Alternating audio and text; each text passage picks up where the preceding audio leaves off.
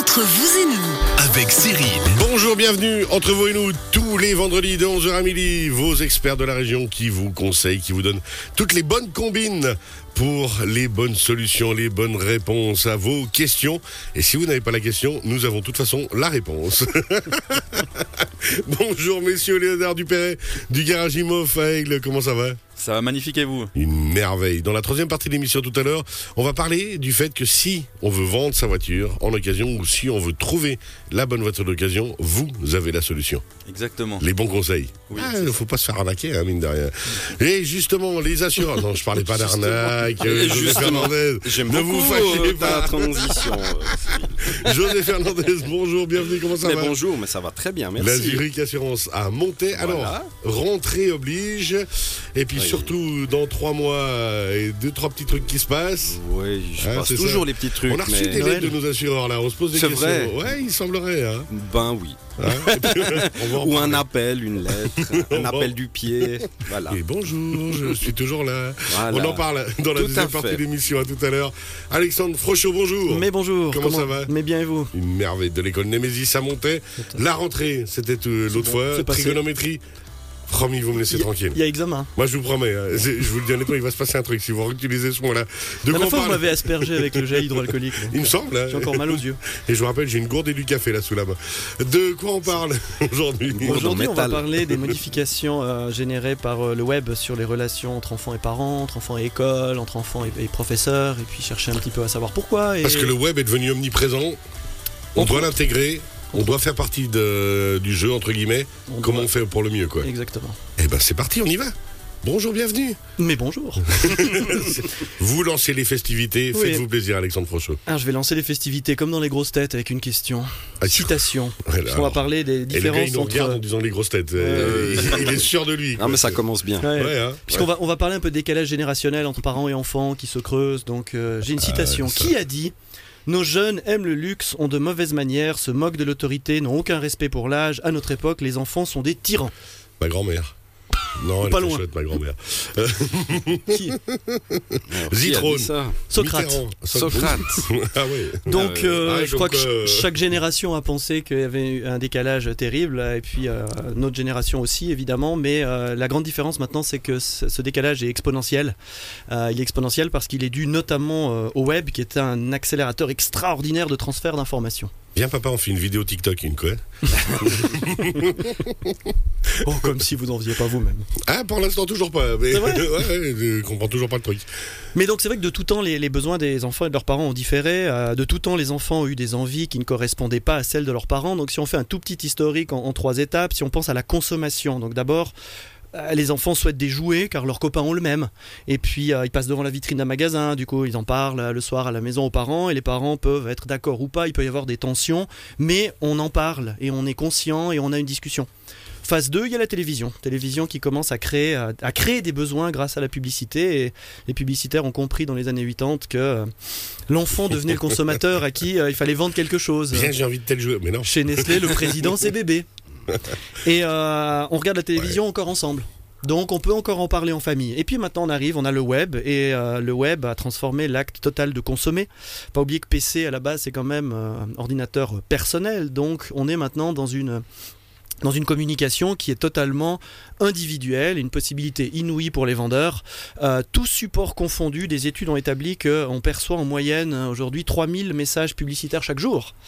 En tout cas dans une grande ville. Donc Ouais, je pense que c'est c'est pas faux. hein, Avec tout ce qu'on reçoit sur le téléphone, tout ce qu'on regarde. Puis on tient le coup. Et on tient le choc. nous, on tient le choc parce Après, que... est-ce euh, qu'on est- est-ce qu'on suit tout, surtout mais, euh, Mais on, on tient le choc parce qu'on a encore eu la chance, nos générations, euh, de, de- d'apprendre et de vivre avant ça. Aujourd'hui, on a dans ces 3000 messages publicitaires, bah, la majorité, c'est les GAFA, hein, Google, App- Apple, Facebook, Amazon, qui, eux, on, on- on le constate tous, mais les jeunes n'en sont pas conscients, eux, donc c'est pour ça que c'est important. Euh, ils ont développé des algorithmes surpuissants qui analysent en continu les clics des jeunes internautes.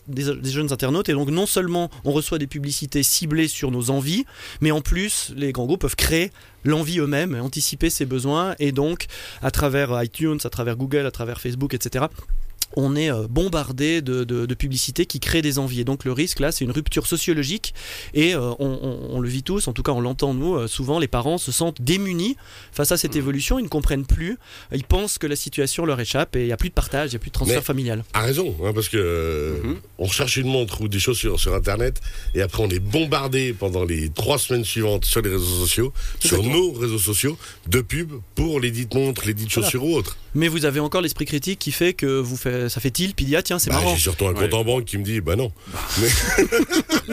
Laisse tomber.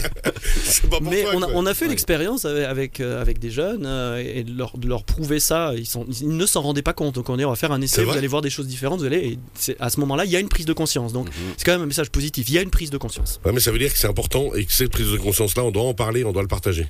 Exactement. Ah, Donc, Je me sens intelligent quand il me dit exactement.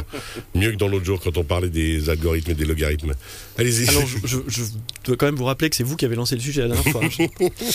donc deuxièmement, euh, si on regarde un petit peu la relation maintenant avec le professeur, donc le web euh, n'apporte pas que des publicités, mais un flux d'informations. Parce que c'est ça qui est nouveau aussi avec le web et les réseaux sociaux, c'est que tout le monde peut publier, questionner, répondre, commenter, devenir journaliste en faisant une photo et en envoyant ça à 20 minutes ou je sais pas quoi. Euh, nous, nous avons vécu... Reporter, ils appellent ça, c'est affreux. Exactement. C'est- nous, à l'éco- à l'école, on appelait ça une balance.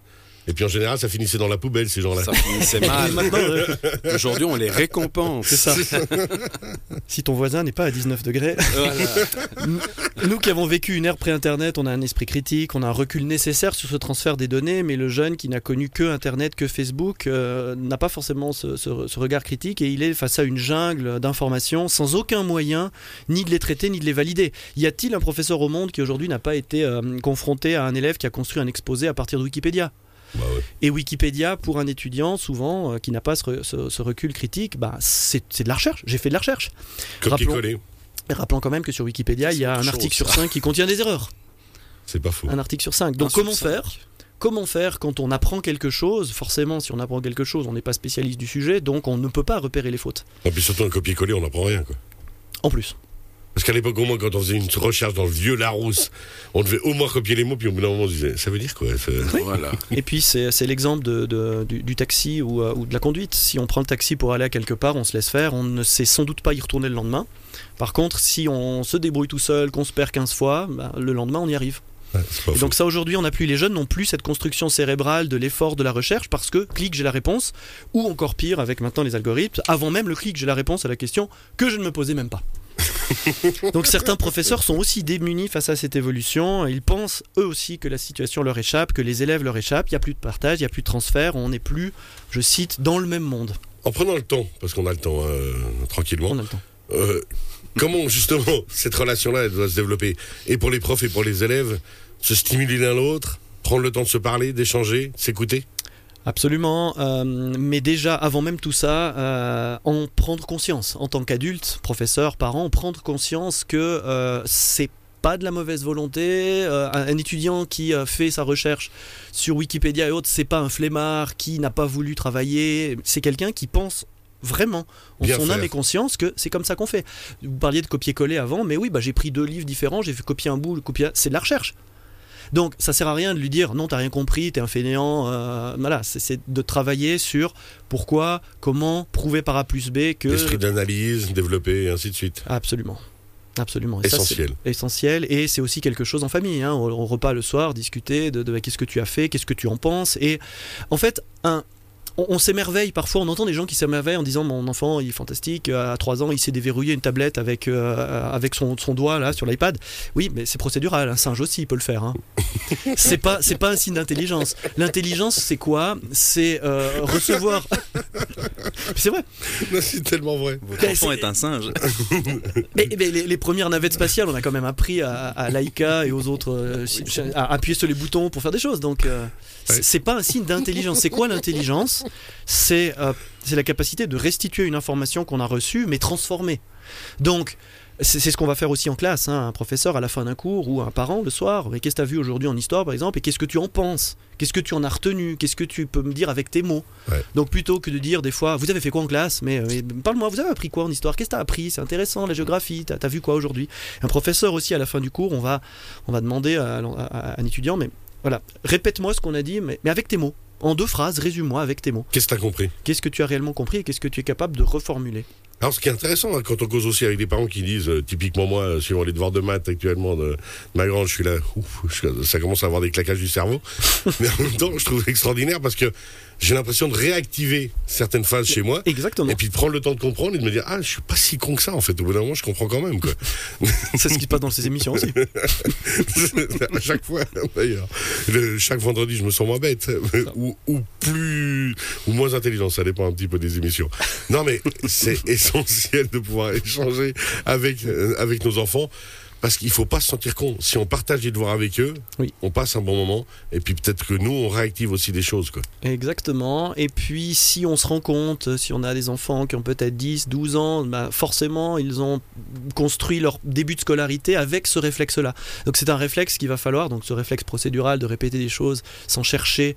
Euh, on a expliqué avant que c'était c'était pas volontaire, mais sans chercher à, à- à les reformuler. Là, il va falloir quand même un tout petit peu chercher des solutions maintenant pour l'école pour euh, euh, briser positivement, mais briser Ouais, ce, ouais. ce cycle et, et partir sur autre chose. Et euh, euh, quand on a des, des parents qui se sentent démunis, on peut vraiment leur conseiller de, euh, de, de l'aide de, de professionnels parce que l'école maintenant, collaboration entre parents et école, entre élèves et éco- école doit, doit devenir scientifique finalement cette école, l'école du futur. Mais le futur, Mais ça doit scientifique être sans aujourd'hui. faire peur, qu'on comprenne bien. Scientifique sans faire peur, exactement. Donc ce qu'il faut faire, c'est analyser euh, ce, qui, ce qui est bien, ce qui fonctionne bien chez un étudiant, euh, ses difficultés. Alors une cartographie des savoirs, qu'est-ce qu'il sait, qu'est-ce qu'il ne sait pas, parce que forcément s'il a travaillé de cette manière-là, ben, il y a des trous qui se sont creusés à gauche et à droite. Prends l'exemple, demander à quelqu'un euh, ce, que, ce que représente une division, la majorité des gens, même des étudiants de 18-19 ans, vont vous répondre, diviser, c'est- un symbole, c'est une fraction, c'est le deux points, c'est une barre Alors c'est juste, pareil. Quoi. en part égale. Ouais. Et euh, si on n'a pas cette visualisation, cette conceptualisation, après on va être très embêté à peut-être 15, 16, 17 ans quand on fait un peu de physique ou de chimie. Parce que toutes les formules sont des divisions. Donc il faut qu'on cartographie qu'est-ce que l'étudiant sait, ce qu'il ne sait pas, et qu'on cartographie surtout son mode de fonctionnement. Donc on propose le test euh, de, pro- de profilage cognitif euh. BrainCore qui permet de- de- de- d'étudier pour chaque. Apprenant, pour chaque, pour chaque jeune ou, ou moins jeune, comment son cerveau s'est construit, alors bien sûr dans un axe positif et pédagogique, hein, pas J'aime bien quand il psychologique. me regarde puis qu'il fait ou moins jeune parce qu'il sait que j'ai fait le test et qu'on n'a eu aucune surprise par rapport au résultat. Mais c'est vrai que Et que vous avez mis en place des solutions de coaching non, ils ont pleuré. On a re- d'abord et après pleuré. et, et recalibrer les algorithmes. Mais c'est vrai que c'était, à part ça, c'est passionnant. Parce que ce fameux test BrainCore permet effectivement de dire, OK, là, ça va aller, on n'a pas besoin beaucoup de travailler. Par contre, là-dessus, là-dessus, là-dessus, on va suivre. Exactement, euh, on peut, on peut, on peut déterminer euh, comment, euh, comment ça fonctionne, parce que ça fonctionne toujours, donc quels sont les points forts, sur quoi il faut travailler. Si on veut, suite à ça, par exemple, mettre en place un appui, il suffira pas de dire au professeur d'appui, parce qu'aujourd'hui on trouve plein de solutions pour les appuis hein, sur Internet ou un, un jeune qui vient à la maison, mais un vrai appui, on doit déterminer non seulement il faut retravailler tel thème avec l'étudiant, mais comment il faut le faire. Il faut le travailler parce qu'il lui manque sa méthode, parce qu'il lui manque l'interaction, parce qu'il lui manque l'abstraction. Donc il faut, faut pas simplement, c'est pas un pansement, Euh, parce que sinon l'appui c'est à vie quoi. Et puis, sur un pansement sur une jambe de bois. En plus, c'est souvent le risque. C'est souvent le risque. On règle le problème d'aujourd'hui, mais le problème va se reproduire demain et après-demain. On rappelle aussi que vous proposez le soir de, des cours d'encadrement des devoirs Absolument. qui sont ça aussi assez indispensables. Exactement. Parce que de nouveau, on est en tant que parent, au bout d'un moment, moi je me, je me réjouis pas du tout quand la chimie et la physique vont arriver justement euh, devant moi, parce que je pense que je vais faire un claquage du cerveau très clairement. Encore Ou alors je vais me mettre dans un coin de la pièce et puis en, en, position fétale et puis je vais pleurer un petit peu. Ça me rappellera trop de mauvais souvenirs. mais non, mais Je rappelle aussi que le cerveau est plastique, donc on peut commencer avec vous. Comme ça, quand les- vos enfants auront l'âge, Moi, c'est sûr qu'il est plastique, mais il est beaucoup trop plastique d'ailleurs. Il est pétrole encore, hein, tellement, tellement il est à la base. Mais, il est soluble. mais voilà, il y a des solutions qui existent et on peut demander de l'aide. Oui. Et c'est pas une honte de demander de l'aide. Non, absolument pas. C'est positif parce que l'aide doit être, euh, doit être vraiment orientée vers euh, un développement personnel. En fait, ce qu'on doit faire, et on le remarque souvent dans les classes ou dans les, les groupes d'appui ou, ou de- d'aide méthodologique, comme on disait, c'est que les étudiants sont tous hétérogènes. Le but de l'école, c'est d'atteindre une homogénéité des connaissances, mais surtout pas une homogénéité du style. Il ne faut pas standardiser et créer des, euh, des- des catégories et des formats. À la fin d'un appui ou d'une aide ou d'une scolarité, les étudiants doivent avoir acquis une, une homogénéité de savoir, c'est le programme, mais garder leur hétérogénéité de, de style. Ben, C'est ça leur force. Leur indépendance. Et sur le marché ensuite du travail, ben, je sais tout ça et je fonctionne de telle manière. Et c'est une force des soft skills hein, Ouais. pour, euh, pour le monde de l'entreprise. Je me souviens d'une phrase qu'on avait sortie l'année passée ensemble pour la semaine des médias avec Nemesis, où on disait aux élèves rien ne vous oblige à être con. Et on devrait le répéter aux parents aussi, ça d'ailleurs, régulièrement. Merci beaucoup, Alexis. Peut-être juste un dernier Ouais, mot pour préciser, puisqu'on parle du théâtre. C'était juste un dernier mot pour dire que euh, samedi prochain, le 24 euh, septembre, on est présent au marché de Montée, marché folklorique du samedi Ah, cool. matin. On aura un stand et on proposera euh, pour tous ceux qui passent, euh, enfants ou parents, de passer le test s'ils veulent gratuitement Ou enfants, parents comme moi. Ouais. Voilà, ou euh, parents, enfants. dans- Vous voulez dire enfants, euh, parents, enfants, encore enfants dans sa tête. Peter Pan. C'est ça, Peter Pan. Donc de venir passer le test gratuitement et d'avoir le, le- le bilan BrainCore et puis Ah, des chouette. solutions proposées euh, directement en live au, marché folklorique de samedi 24 septembre. Le 24 septembre, au marché folk, Sous les à. Monter. Eh ben, une jolie ambiance. Merci beaucoup. Merci, On rappelle, on se retrouve euh, avec cette chronique sur radiochablais.ch dans quelques instants. Les assurances, quel monde passionnant, José Ah, Fernandez. je vous dis pas. Hein, on se réjouit. Préparez-vous. Rien ne nous oblige à être con. Et puis on finira avec le garage Imo Aigle où on, on va parler ensemble de voitures d'occasion, achat et vente. C'est ça, exactement. ouais. À tout à l'heure. Merci beaucoup.